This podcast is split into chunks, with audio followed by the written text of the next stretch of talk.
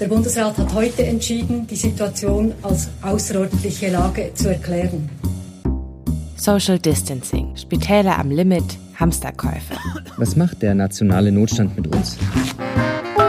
Es ist wie so eine unsichtbare Glocke. Und jetzt haben wir ja eigentlich den Stoppknopf, oder, wo alles stillsteht. Wir sprechen mit Menschen in der Schweiz darüber, wie die Corona-Pandemie ihr Leben beeinflusst. Leben im Lockdown. Der Blick-Podcast zum Leben in Zeiten des Covid-19 mit Jenny Rieger und Vinzenz Greiner. Ich verhungere noch nicht, ich habe ein paar Teigwaren im Schrank. es geht also noch.